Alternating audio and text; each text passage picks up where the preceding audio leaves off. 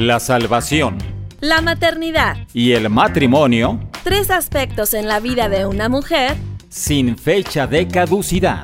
Una revista radiofónica que provee herramientas bíblicas útiles y efectivas para cumplir el propósito para el que fuimos creadas y gocemos esta gran labor en la formación y estabilidad de una familia. Sin fecha de caducidad un espacio para colaborar en tu desarrollo personal como hija de Dios, esposa, madre y administradora del hogar. ¡Comenzamos!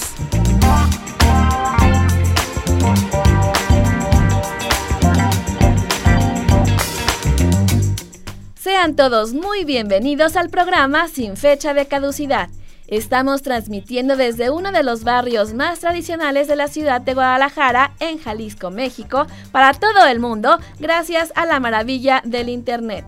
En los controles técnicos te saluda Ruth Ochoa y tras los micrófonos Jessica Jiménez. Recuerda que estás en tu casa y un saludo especial si es la primera vez que nos escuchas sin fecha de caducidad, es una revista auditiva diseñada para mujeres, pero también mandamos un saludo fraternal a todos nuestros varones radioescuchas interesados en aprender a cuidar al vaso más frágil. Nos encantará estar en contacto contigo a través del WhatsApp más 521 3321 17 82 97 esto si nos escribes desde el extranjero, pero si estás en México solo marca 10 dígitos. 33 21 17 82 97. Te invito a que navegues por nuestra página web en www.dunradio.com.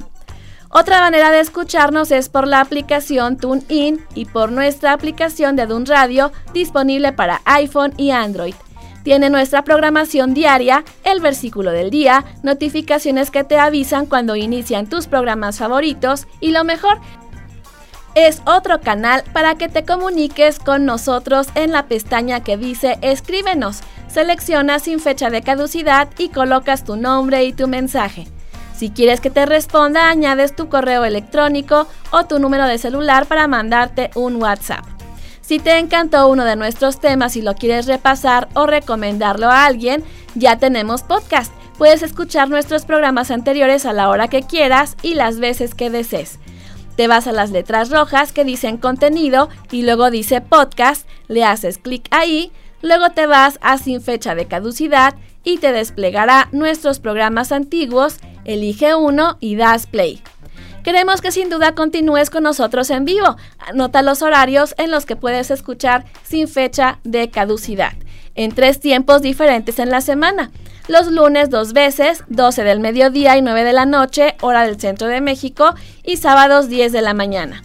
Ya sabes que la aplicación te manda recordatorios si iniciamos transmisión. Les daré los horarios de algunos otros países de Latinoamérica que nos escuchan. En Buenos Aires, pongan atención, lunes 2 de la tarde y 11 de la noche y los sábados a las 12 del mediodía. En Chile, República Dominicana, Paraguay y Venezuela, lunes 1 de la tarde y 10 de la noche y los sábados 11 de la mañana. Los esperamos. Saludo con enorme alegría a quienes nos escucharon el programa anterior. Lupita Barragán, Josefina Gómez, Patti Berríos, saludos allá desde Chile, Jessica Bermúdez, ella nos dijo que fue muy útil para ella el tema de la oración por los esposos. Raquel Frangiuti le gustó la receta de pimientos rellenos y el programa sobre la importancia de la Biblia. Ella nos escribe desde Baja California. Un saludo por allá también. Yassi Gerardo, un saludo. Eh, un abrazo también hasta el DF, la Ciudad de México. Wendy Martínez desde Estados Unidos. Gris Muñoz dice que muy buenos temas. Cintia Zavala le relaja escuchar el programa, qué bueno. Y Sari Martos quiere los versículos del programa de oración por los esposos, por ahí te los mando. Y Cristi Sánchez ora para que Dios use este programa para alcanzar a más personas. Muchísimas gracias. También tenemos por acá a mi hijo, que es mi primer fan y radio escucha. También un saludo y un abrazo para él. Carla Gutiérrez Ortiz Gracias a Jessica conocí esta estación. Dice, me encanta su programa, muy dinámico, de mucha enseñanza y con segmentos de interés que hacen muy ameno el programa. Qué bueno. Dice, se me va de volada. Lo oigo varias veces en sus repeticiones y lo he compartido con mis amistades. Gracias. Dice, además de ser fan de su programa, también escucho de un radio a través de todo el día. Mucho éxito y que sea de bendición para las demás personas. Muchos saludos. Muchas gracias, gracias por todos tus comentarios, qué bueno que sean de bendición y de eso se trata, que cada vez más personas puedan conocer el mensaje de la palabra de Dios.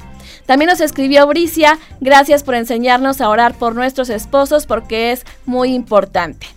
Pues mil gracias por escuchar, escribir y compartir lo aprendido en Sin Fecha de Caducidad, nos anima en gran manera. Y bueno, el título de hoy es Buscando la armonía con la familia política. La familia política es el vínculo que se establece por un cónyuge con la familia de su pareja. Los principales son los padres, que son los suegros, los hermanos del consorte o cónyuge o esposo, así es otra manera de llamarlo, que estos hermanos serían los cuñados, y en su caso los esposos o esposas de los hermanos del cónyuge, que serían las concuñas o concuños. Un estudio en Reino Unido revela que por lo general uno de cada diez parejas que se divorcia ve la intromisión de la familia política como la causa de su ruptura. Debemos dejar muy muy claro, sobre todo a los jóvenes que están pensando en el noviazgo o que ya están en uno y están considerando el compromiso, que te casas con todo y la familia de origen. No solo el esposo o esposa es con quien vas a unirte, sino con los suegros, cuñados, con cuñas y el resto de la familia que según el caso estará involucrada. Observa sus valores, su educación, su fe que sea genuina y bien cimentada, su estilo de vida, su forma de hablar, sus costumbres, sus hábitos. Es necesario que convivas con ellos antes, porque serán los abuelos y tíos de tus hijos. Y aun cuando te llegarás a divorciar y tienes descendencia, seguirás tratando con ellos por el resto de tu existencia y la de tus hijos. Abre bien los ojos, Analiza qué similitudes y diferencias hay entre cada familia. Escríbelo y reflexiona si estarás dispuesto o dispuesta a negociar cosas. Y sobre eso decide si vas a comprometerte. De verdad evita problemas a tiempo. Aun cuando el texto base de este tema es por tanto, dejará el hombre a su padre y a su madre y se unirá a su mujer y serán una sola carne en Génesis 2.24 los conflictos familiares no se hacen esperar, salvo sus honrosas excepciones, o en su caso, se detonan a partir de algo que suceda y cambie las circunstancias de la familia, como es el caso sonadísimo de la llegada de los nietos.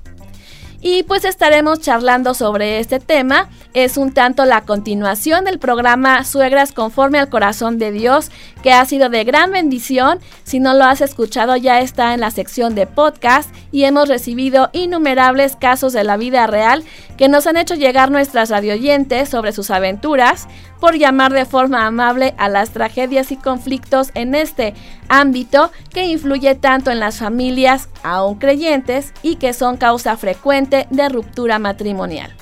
Y bueno, estamos de manteles largos y agradecidísimos con la invitada de hoy que nos hizo un espacio en su apretada agenda, Becky Molina de Basto quien magistralmente nos platicará sobre esto. Ya sabes que es toda una maestra del bien. Bienvenida Becky, un gusto tenerte de nuevo en Sin Fecha de Caducidad. Hola Jessica, de verdad estoy feliz de estar otra vez con ustedes. Gracias. Y bueno, para quienes no te conocen, Rebeca Molina de Basto es enfermera de profesión, tiene maestría en psicología y consejería cristiana, es maestra del Instituto Bíblico Leeds en la Ciudad de México, conferencista en diplomados y bueno, una extensa experiencia en la enseñanza. Y bueno, empecemos con una pequeña introducción sobre el tema, por favor. Eh, mira, eh, Jessica, la familia es una institución divina y yo creo que Dios la diseñó para el disfrute del ser humano.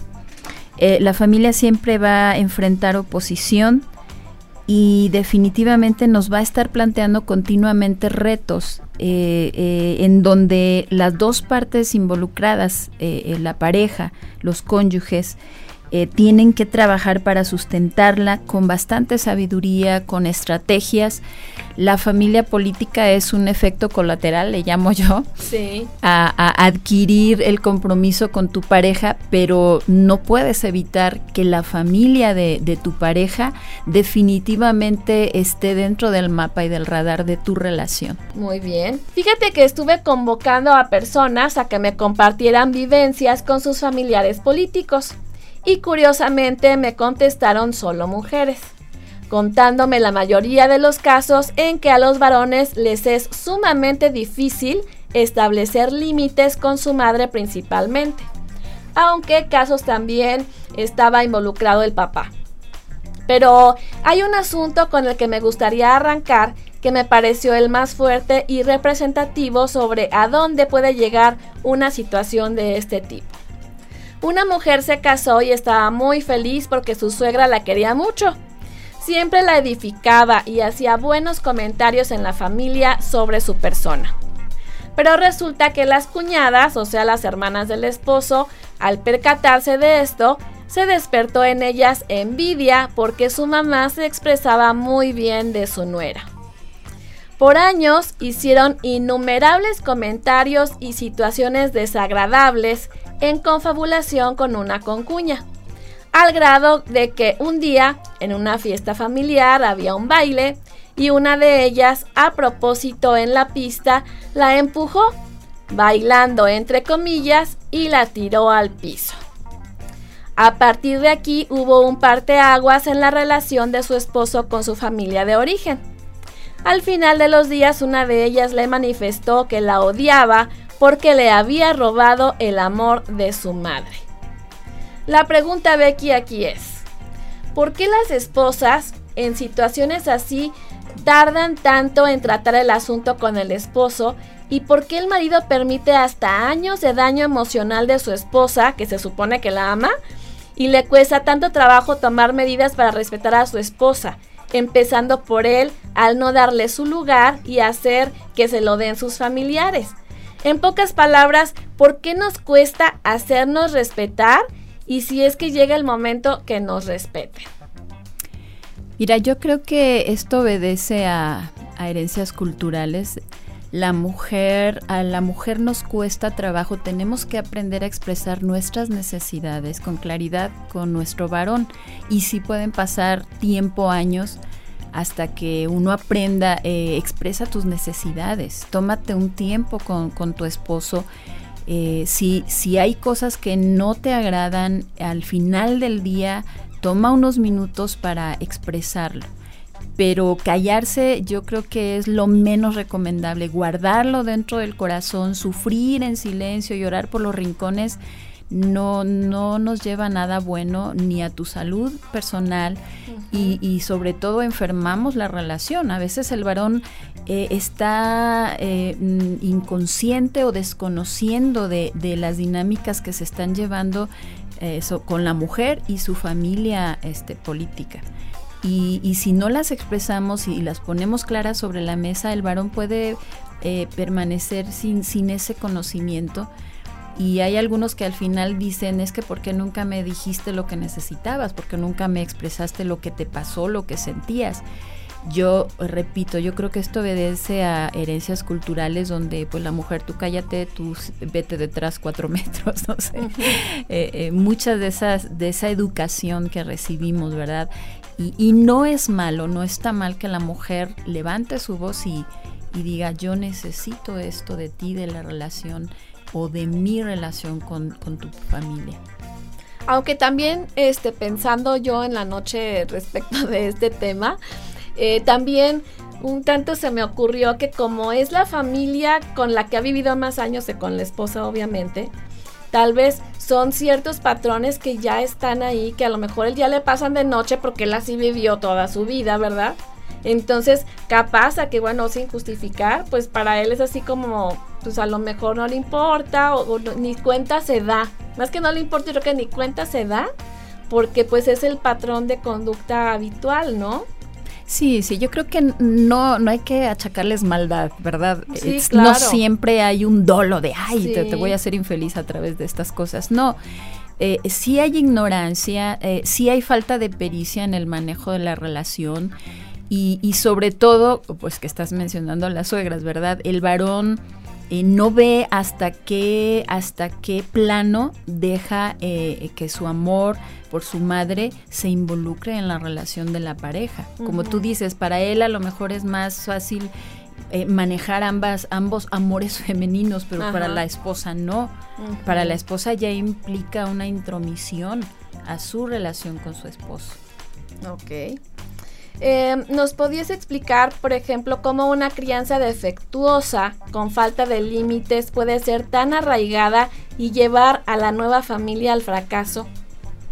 Sí, definitivamente traemos eh, moldes de conducta que los vamos a repetir en, nuestra nueva familia, aunque nosotros nos hayamos propuesto que no sea así o, hacemos la promesa, nunca voy a hacer esto, yo nunca voy a ser este tipo de padre, de esposo o de, madre o esposa, eh, ya son patrones que, los traemos bastante arraigados.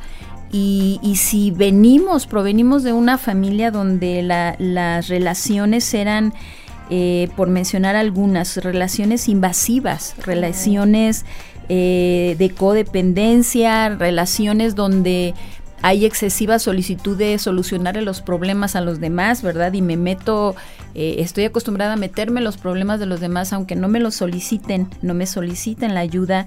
Relaciones de sobreprotección, en el caso de, de las madres, ¿verdad?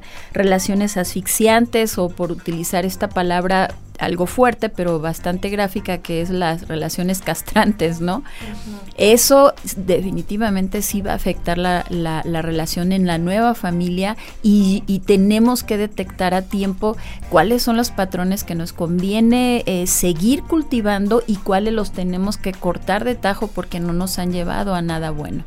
Ok, ahorita que hablas de esos casos, aquí eh, tengo uno que me llegó que dice que este, este caso terminó tristemente en divorcio.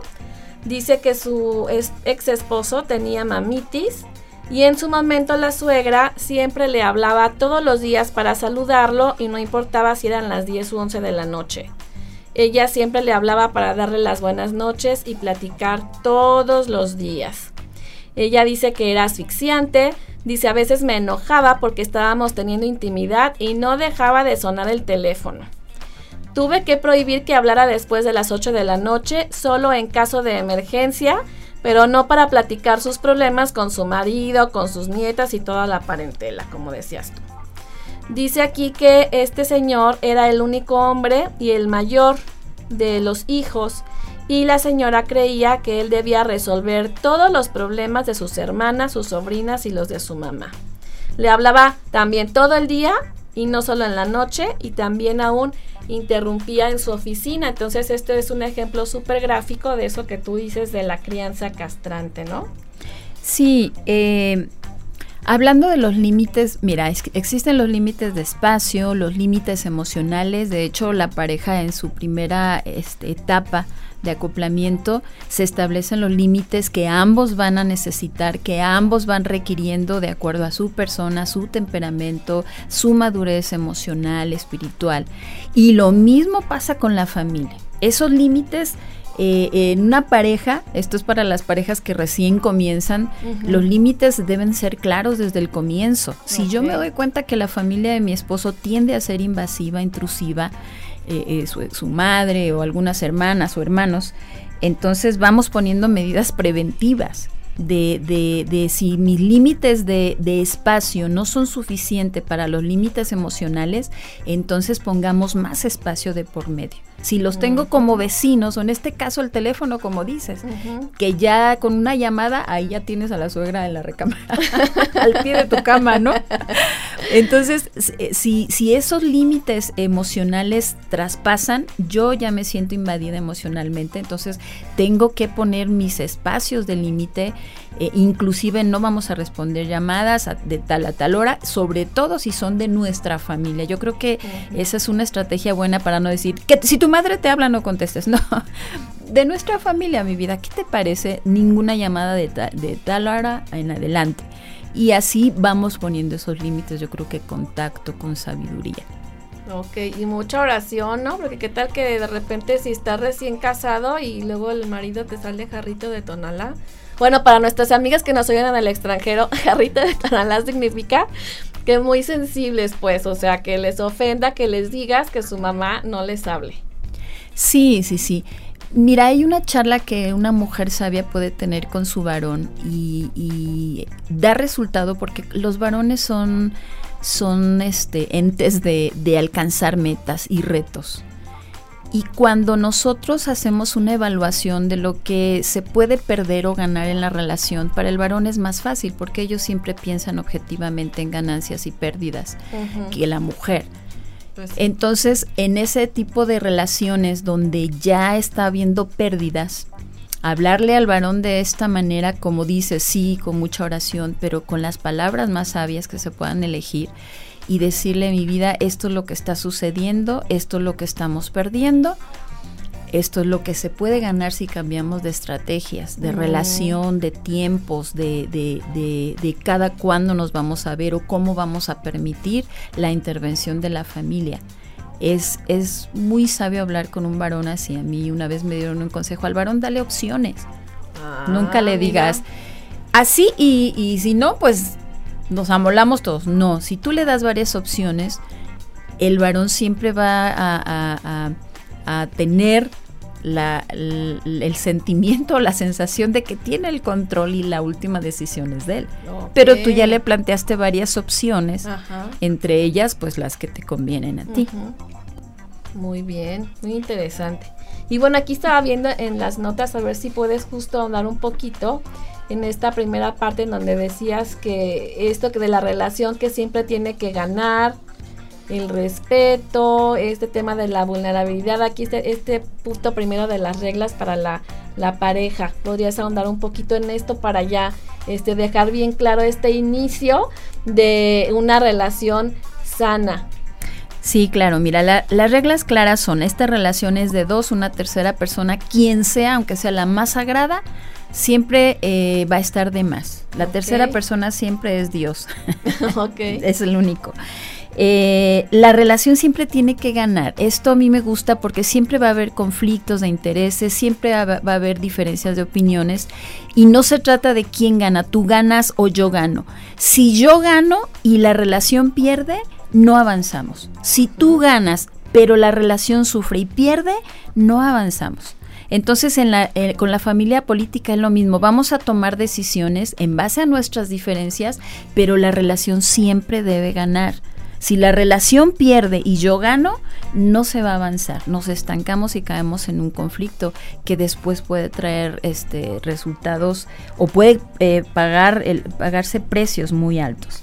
El respeto, ante todo, es de que yo no voy a intentar sacar de mis linderos o de mis límites a tu familia de una manera agresiva o irrespetuosa o desconsiderada o menospreciativa. Porque aunque mi cónyuge esté consciente de que, de que su familia está interviniendo de una manera negativa o incorrecta o con falta de sabiduría, eh, siempre tendemos a defender la cuna de donde venimos. Así sea lo, peor de donde nosotros venimos, nuestra tendencia va a ser defenderlo. Entonces, si yo eh, me opongo y no tengo la estrategia dócil y de respeto eh, para que mi, cónyuge pueda ceder y bajar esa, esa guardia, pues no voy a conseguir nada. Atacando, insultando y ofendiendo, no, al contrario, retrocedo y solo logro que mi, que mi pareja se ponga a la defensiva, defienda todo lo, toda la familia y todo lo que hace y, ya estamos ya marcando ahí este, una trinchera de guerra que no nos conviene entre los dos. Muy bien, excelentes comentarios. Entonces, eh, aquí dice también estar conscientes de la aceptación o rechazo que hay por nuestra pareja. ¿Qué implica esto? Sí, sí. Bueno, no, no todos somos monedita de oro, dicen por ahí. Y, y, yo tengo que saber, por amor a mi pareja, qué tan aceptado, aceptada, amada eh, es dentro de mi, de mi familia, de mi núcleo familiar, de mis padres y mis hermanos. Si yo me doy cuenta que, que yo me casé con una persona que mi familia rechazaba o desaprobaba, yo tengo que ser todavía más sabio y no, no, este, no vulnerarlo. Eh, eh, por ejemplo, el, caso de, yo sé que, que, a lo mejor este, ella no cocina muy bien. Y pues invito a toda la familia, mis hermanos y mis padres a la comida. Y yo sé que no. Pues no.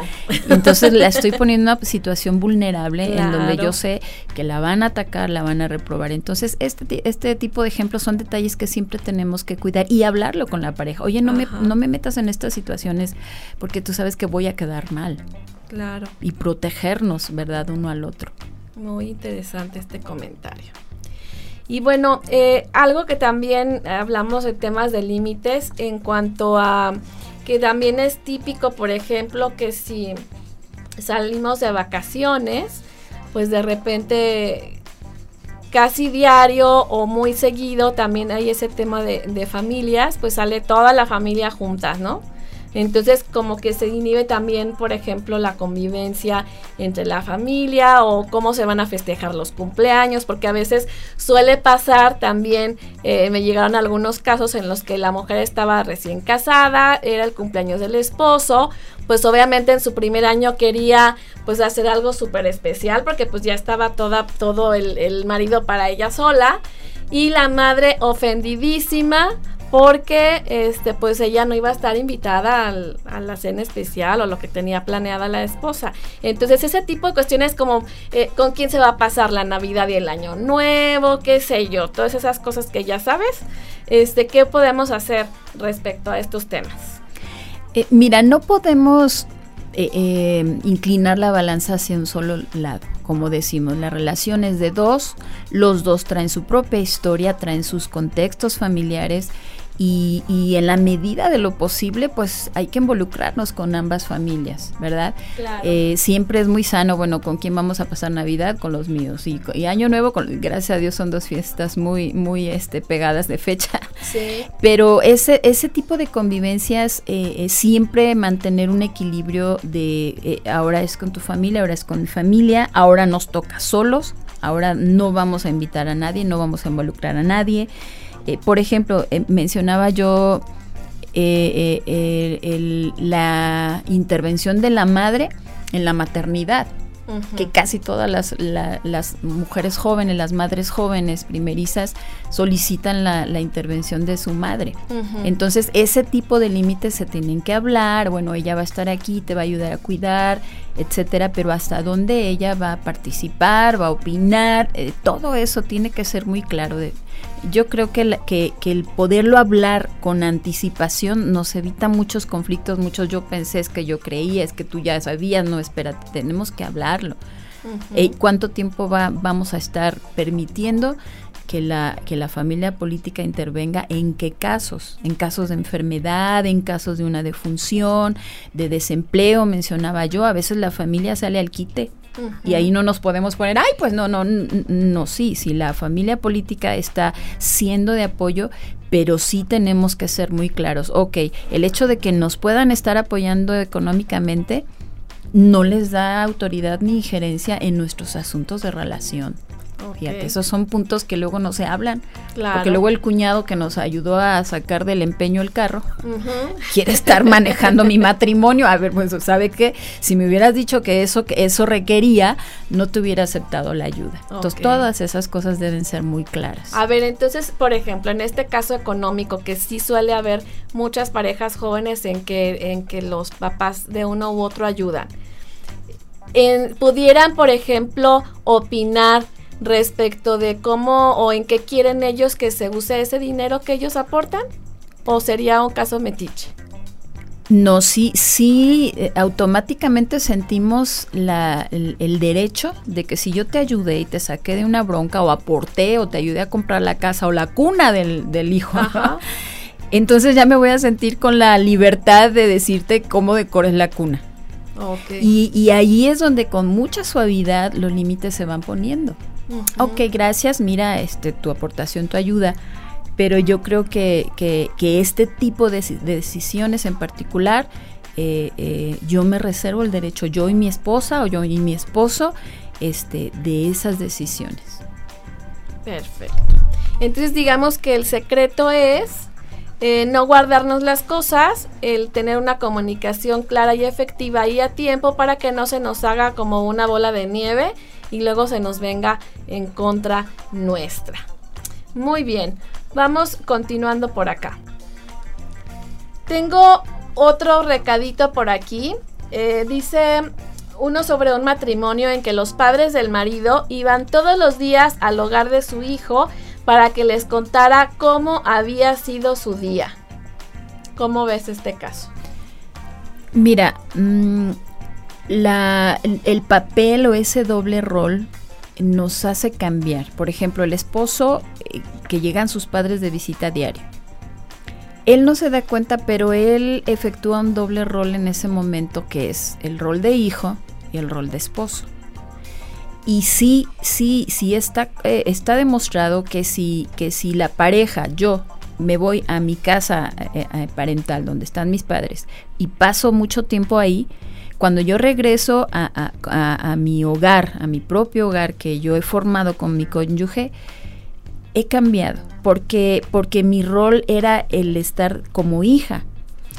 Y, ese tipo de visitas hay que hacerle ver a este varón eh, cuando ellos están, tú no puedes ser el, rol de esposo y de hijo al mismo tiempo. Ah. Y, afecta la relación. Y o vas a quedar bien, como dice la escritura, vas a quedar bien conmigo, vas a quedar bien con, eh, con ellos, pero vas a quedar mal con uno de los dos. No puedes estar en, en, ambos roles. Entonces, tanta intervención de tus papás, a, la larga, a ti te van a poner en un, en un dilema a quién vas a a complacer, a quien quieres agradar, a quien tienes que proteger. Eso es algo de por qué ellos están viniendo todos los días. ¿Qué te parece si vamos poniendo un, día específico para recibirlos, no? ok. Bueno, ¿hay alguna situación en la que sea necesario permitir la intervención de un tercero como tipo rendición de cuentas? Eh, sí, sí, yo creo que, que el tipo de relaciones que se, que se empiezan a tornar conflictivas y sobre todo hablábamos de nuestra herencia cultural del machismo, en donde el varón no está acostumbrado o no está enseñado a darle cuentas a nadie. Inclusive hemos aprendido eh, en las escrituras que tenemos que darle cuentas, que nos tenemos que, que confrontar unos a otros, que nos tenemos que soportar que nos tenemos que someter unos a otros, pero el varón cree que por ser cabeza eh, no le tiene que dar cuentas a nadie, maneja la relación como bien le parece, aunque la relación esté sufriendo, aunque esté habiendo conflictos en la pareja. Y eso de, rendir cuentas, pues yo creo que es de, gente madura. si, si, tenemos la madurez de decir, ok, ¿a quién, le, ¿a quién le tendría yo que rendir cuentas en el caso de mi relación? Bueno, a lo mejor el, el padre de, de, mi esposa me confió, él es la autoridad o, o, una autoridad espiritual como el pastor. A ellos sí les tengo que dar cuentas. Todo está bien, suegro, no se preocupe, estamos salvando la situación porque a lo mejor genuinamente están preocupados. Y sí tenemos que dar cuentas a alguien por lo que se nos está confiando para cuidar, para gobernar. En el caso de la mujer, pues los hijos. A mí no me, no me, nadie se tiene que meter en esto. A lo mejor genuinamente la suegra está viendo, la está regando, pero gacho. Ajá. Entonces, allí sí vamos, vamos viendo por qué me están pidiendo cuentas, porque quizás realmente yo no estoy viendo que las cosas están mal y sí necesito entregar cuentas. No hacer todo por, por, por mi, por mi, en mi propia opinión, este, como dice la escritura. Y, y yo creo que, que es sano porque nos guarda de la tiranía, me gusta mucho esa palabra, de, de, las dictaduras dentro del hogar que sí existen, ¿verdad? Eh, eh, bueno, tú vas a, llevar la relación, en el caso de la cabeza, yo, yo soy mujer, vas a llevar esta relación, pero acuérdate que hay alguien que responde por mí, que está al pendiente de mí, que pregunta cómo yo estoy, si yo tengo un pastor porque me congrego o si todavía vive mi papá pero nunca eh, un varón que, que, tiende al abuso emocional, verbal o, como sea, eh, nunca debe pensar, esta mujer está sola, yo la voy a hacer como, como a mí me plazca. Por eso la rendición de cuentas siempre a ti, ¿a quién le vas a rendir cuentas si tú empiezas a, abusar de esta relación o a dirigir mal a esta familia? Eh, la mujer siempre tiene que tener un respaldo que alguien que alguien que saque la cara y más en nuestra sociedad ahorita que se está que se da tanto la violencia intrafamiliar etcétera no eso sí es importante a quién poderle entregar cuentas. Y aún eh, capaz a que esta intervención de un tercero mediador capaz en ciertos conflictos eh, que sea como pues imparcial para que vea desde afuera lo que nosotros vemos de una manera pues diferente de diferente color Sí, si vamos a buscar la intervención de otras personas, aun cuando puedan ser de la misma familia política, eh, debemos elegir las características de esa persona. Y bien dices, deben ser imparciales. Eh, es muy difícil, como se dice por ahí, ser juez y parte en una situación. Pero sí, sí hay miembros de la familia que tienen cierta madurez espiritual, emocional, que pueden traer un consejo, que pueden mantener la imparcialidad, pero sobre todo eso, no, que no, que no se inclinen hacia una de las dos partes o que o no buscar a alguien que me diga lo que yo quiero oír. Buscar gente, como dices, capacitada en lo espiritual, en, en consejería, para que nos den una ubicada cuando la necesitamos. Y, si, y, a veces esa gente surge de la misma familia, ¿por qué no dar crédito? De que hay miembros en la familia que sí pueden dar un, buen consejo, una ayuda, un desatorón ahí donde ya estamos todos, porque no podemos ver nosotros desde adentro el conflicto y quizás haya quien, quien de fuera sí lo pueda ver. Muy bien. Eh, voy aquí a otra pregunta. Dice, ¿cuándo y cómo se ve la intervención de la familia política? Hay algunos casos en que ya nos habías adelantado un poquito en que pueda suceder esto. Sí, lo vamos a permitir cuando la a mí me gusta manejar la palabra identidad, porque la pareja cuando se une pasan a ser un solo ser, crean una nueva identidad con sentimientos nuevos, propósitos nuevos, emociones nuevas, mentalidad nueva ya de por sí dice, dice el apóstol Pablo que eso es un misterio, pero realmente tiene que ocurrir esa fusión, esa unión de un solo ser. Entonces, cuando la identidad, cuando empieza, eh, eh, por ejemplo, típico el caso, eh, mi hermana acaba de quedar viuda, se va a venir de Estados Unidos, quiere pasar un tiempo y me está pidiendo asilo en casa. Y yo consulto a mi cónyuge vamos a dejar que, la, cuñada venga, cuánto tiempo va a estar, dónde se va a quedar, a este, y, quién se va a encargar de decirle a ella los límites, porque va a llegar como, como una persona ajena o extraña. Y de repente conocemos casos de pues que ella lleva tres años ahí y que no se fue, no ha buscado trabajo, no ha hecho una vida propia. Entonces ya estamos poniendo en riesgo la identidad.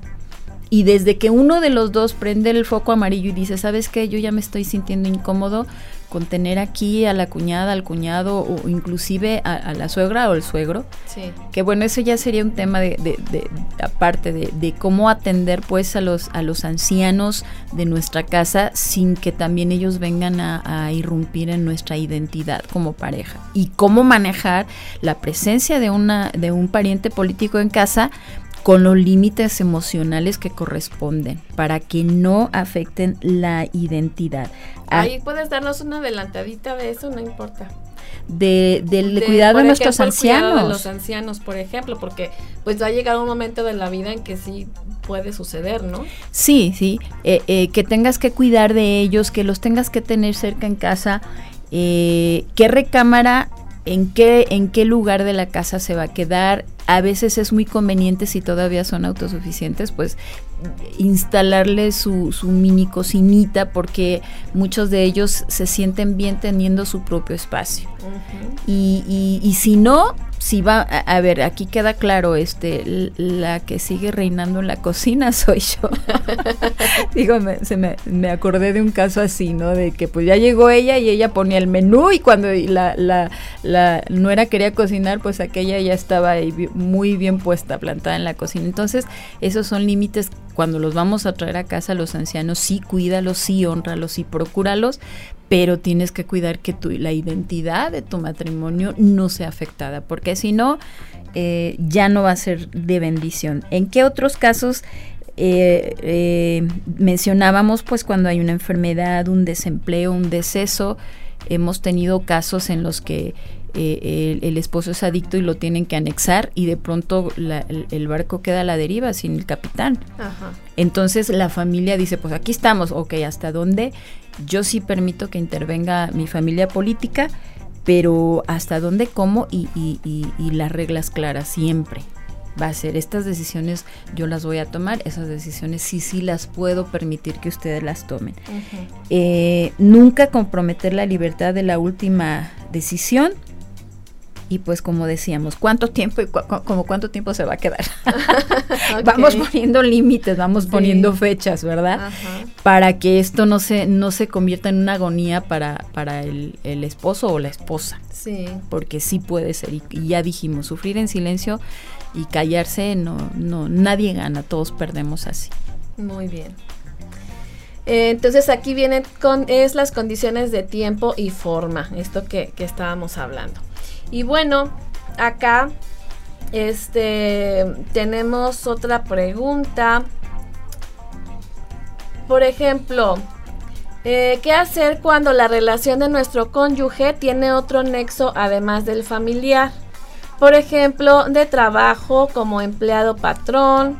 ¿Qué tal que el, suegro tiene eh, trabajando a la, a la hija ahí en su compañía? O a lo mejor este el suegro tiene trabajando al yerno o puede ser que el pastor de la iglesia sea el papá y tenga como ovejas a los hijos o al revés, que los hijos o el hijo sea el, pastor o la hija del pastor y este y ahí estén como parte de la congregación los suegros y los cuñados, ahí que Sí, a esto se le llama doble vínculo y, hay que aprender a manejar esos dobles vínculos. Por ejemplo, mm, si yo en el trabajo tengo una autoridad sobre un, familiar mío, que en el ámbito familiar él es mayor, fíjate bien, ahí es donde se complican luego las cosas, o, viéndolo en, la iglesia. A, veces uno de los hermanos menores de la familia es el pastor y tiene como ovejas este, miembros más grandes que él de su familia en edad. Fuera del vínculo de la iglesia, en el vínculo familiar, cuando el, hermano mayor o el papá toma la palabra, pues se le da la autoridad y se le da su lugar y ese y ese rol está definido. Se en la familia. Así es. Pero ya cuando vamos al plano de trabajo, donde a lo mejor el papá es el empleado Fíjate, aquí, aquí ya, ya, ya bajamos de rango al papá. Quizás el papá es el empleado y el yerno es el jefe. Y no puedes mezclar los vínculos. No puedes decir, a mí me tienes que tratar de ciertas formas. Bueno, eso sí el yerno lo quiere, pero si el yerno le pide cuentas y no y, y, el, y el suegro no ha establecido que su rol de empleado él se debe a su patrón. Entonces, esos, esos dobles vínculos siempre van a, terminar como pleito en la cama. Porque tu mamá me dijo, tu papá o, mi cuñada o, siempre, oye, porque, bueno, a ver, vamos siendo claros en los roles. Cuando ellos vengan a casa, estamos como familia, este es el vínculo ahorita y, honra a quien se le debe honra y respeto. Pero si estás hablando del trabajo, entonces allá los límites, el rol que corresponde debe ser claro y la honra que se debe. Y no se deben traslapar esos papeles. O sea, no debemos traer esos, ese vínculo que no corresponde a la familia. ¿Por qué me va a decir esto? Pues porque es tu, es tu pastor. Sí, pero es tu pastor. Eres oveja. ¿Verdad? A lo mejor en la familia tú tienes una profesión más alta, ganas más, no lo sé. Pero acá tú te tienes que sujetar y siempre nos ponen de refería. a ver, espérense, por favor, no estén mezclando los vínculos, eso tiene que ser muy claro y háblenlo. Siéntense y háblenlo. Aquí estamos en el trabajo, te voy a hablar como, como patrón o como empleado. Yo te voy a hacer una petición como empleado. En la familia es diferente. y no vamos a tratar cosas del trabajo en, la familia ni cosas de la familia en el trabajo. Qué difícil es no mezclarlas. Porque si me acabo de agarrar del chongo con, mi esposo, ¿verdad? Y voy a trabajo y veo al suegro, pues estoy enojado y ya me desquito. Es difícil, pero eso implica ir madurando, eh, adquirir madurez, definitivamente, una madurez emocional y espiritual. En tu experiencia, ¿qué porcentaje nos podrías tú decir de éxito habría en este tema de las, de, ¿cómo dijiste que se llama? Doble, Doble vínculo. Eh, de verdad, sí, sí, puede haber personas, digo que debe haber una excepción, pues, pero ¿qué porcentaje podría tener éxito en este tipo de relaciones doble vínculo y cuáles no? ¿O de plano consideras que, que no se lleven a cabo estos eh, dobles vínculos? si no se establece el conocimiento de cuáles son los, los dos roles diferentes, mi rol de empleado y mi rol de cuñado, y si no nos quedan claros, mejor no nos, no nos metamos en ese tipo de situaciones, porque las familias acaban peleadas solo porque emprendieron un negocio juntos. A lo mejor la relación era muy buena sin haber entrado en el vínculo de los negocios y se, y se, se, empieza a dañar la relación, es mejor, ¿sabes qué? Acaba, cortemos por lo sano, como se dice, este, aprecio más mi relación de cuñado que tengo contigo y no hagamos esas cosas, ese tipo de negocios. Eso tiene que ver con el temperamento, con la madurez de poder manejar esos dos vínculos de manera separada. Eh, y no se recomienda si no estamos conscientes de qué implica eso doble vínculo mejor no lo hagas. Pero si, si estamos teniendo conflictos, si alguien se siente y nos dice, a ver, esto es lo que está pasando, que ya, ya nos ha tocado en consejería separar ahí el nudo y decir, ah, pues por eso tenemos tantos conflictos, porque los mezclamos continuamente, ¿verdad? Entonces, bueno, sepáralos y manéjalos así aquí y acá en la mente y en el corazón. Sí, y hay que trabajarlo porque todo se involucra. Entonces, trabájalo. Ok, sabes que me molesté por una cuestión del trabajo, pero hoy tenemos cena familiar. Ajá. Entonces, en, en, en, la cena podemos, ok, el trabajo fue aparte, luego lo hablamos, luego lo tratamos. Pero sí se necesita madurez. Si no se tiene la madurez, yo creo que mejor lo recomendable es. Eh, muy difícilmente se puede pastorear a la propia familia.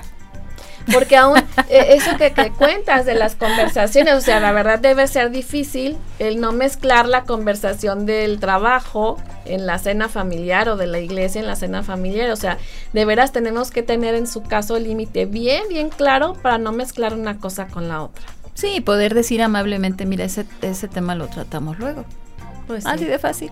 Cambiamos de tema al, rol en el que ahorita estamos y nos ubicamos, ¿verdad? Como eh, ahorita me viene a la mente como con los doctores, ¿no? Que, de repente tienes un amigo doctor y donde quiera le quieres estar preguntando, oye, me duele aquí, me salió un grano acá. Ay, sí, pobres, ¿eh? Entonces ya ahí dicen, aquí ahorita no vengo en plan de doctor, no me estés preguntando porque pues justamente se mezcla todo. Sí, sí, sí, Su rol de familia debe ser bien, bien establecido, se debe disfrutar el momento, cada momento, y ser efectivo en cada área o esfera en la que nos movemos. Y yo creo que, que si tenemos muy claro eso, eh, no, nos, no nos desenfocamos.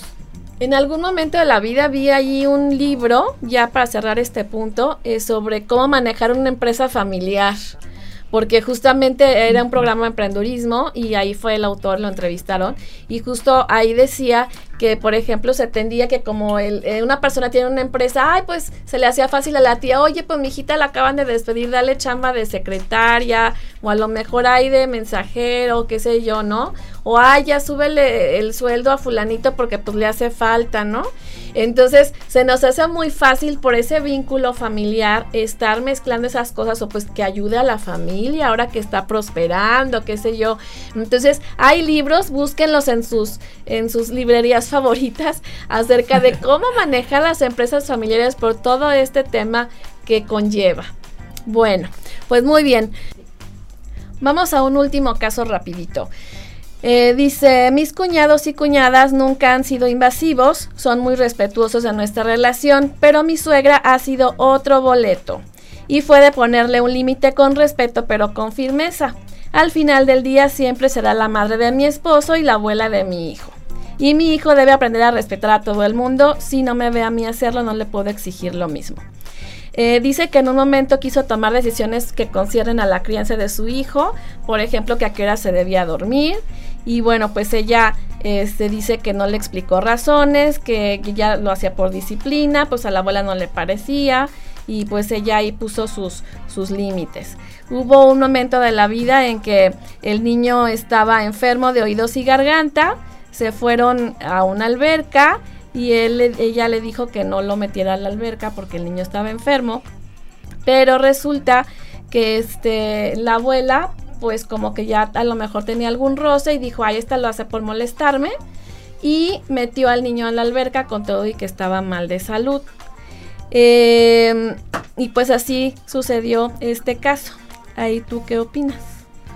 Bueno, pues sí nos llevamos entre las patas a los seres amados cuando tenemos alguna guerrita. Mira, yo considero que se puede llegar a hacer tratos con, la, con ciertas personas con las que nuestra relación a lo mejor no es muy cordial. Y esos tratos o contratos eh, eh, sirven porque se ponen, se ponen límites, se ponen las reglas, se ponen lo que yo espero ganar o perder, si cumplo o no cumplo con, e, con ese contrato o con ese trato. En este caso, eh, si mi suegra tiene algún tiempo considerable al niño y no puedo evitarlo, pues el trato va a ser este, yo me comprometo a no mezclar mis cosas personales eh, eh, eh, en virtud de que el niño esté en medio o, él pueda pagar las consecuencias y yo le pido que usted haga lo mismo conmigo. Si hay, por ejemplo, comentabas el caso de, de, de, de, la suegra que se que empezó a amar demasiado a la nuera y las y, las hijas estaban celosas. Yo no sé si la suegra lo hizo consciente o inconscientemente, porque sí usamos como armas a nuestros seres amados para darle una lección al otro. Ah. Yo no sé si esta abuelita lo estaba haciendo así para transmitir un mensaje ¿por qué mejor no lo hablamos? ¿Por qué usar al niño para transmitirme el mensaje de yo creo que tú y yo no nos vamos a poner de acuerdo y, entonces yo voy a tomar mis decisiones? No metamos a la familia de por medio, ¿por qué mejor eh, haber hablado con esta suegra y decirle si usted tiene una deuda de amor con las hijas, pues póngalas a cuentas, ¿verdad? Pero no involucremos a los seres amados en esto. Muy bien.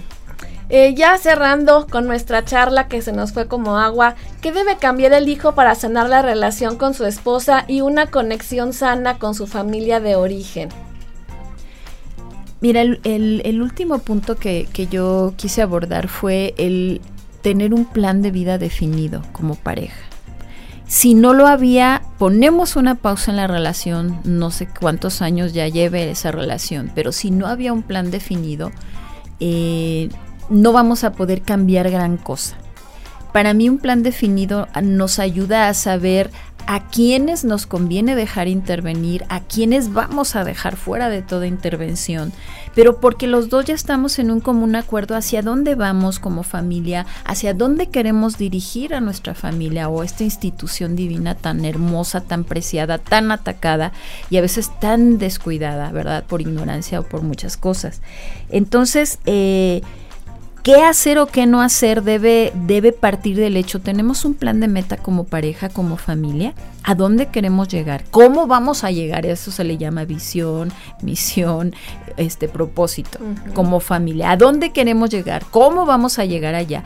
Y entonces vamos quitando los elementos, las relaciones que, que no están ayudando, que nos están desviando de ese propósito sobre todo si, si somos una pareja cristiana que hemos doblado nuestras rodillas, hemos pedido a Dios la guianza, que nos dé ese propósito de vida, ese plan de vida como familia, como pareja, pues dejar que Dios nos, nos dé la sabiduría, que el Espíritu Santo nos dé el discernimiento. Y si habrá personajes de nuestra familia que tendríamos que poner más límites o alejar un poco más eh, lo tendremos que hacer porque no se va a sacrificar el plan de vida de la familia, porque es que yo tengo una deuda de amor. Mencionaba hace un momento yo eso.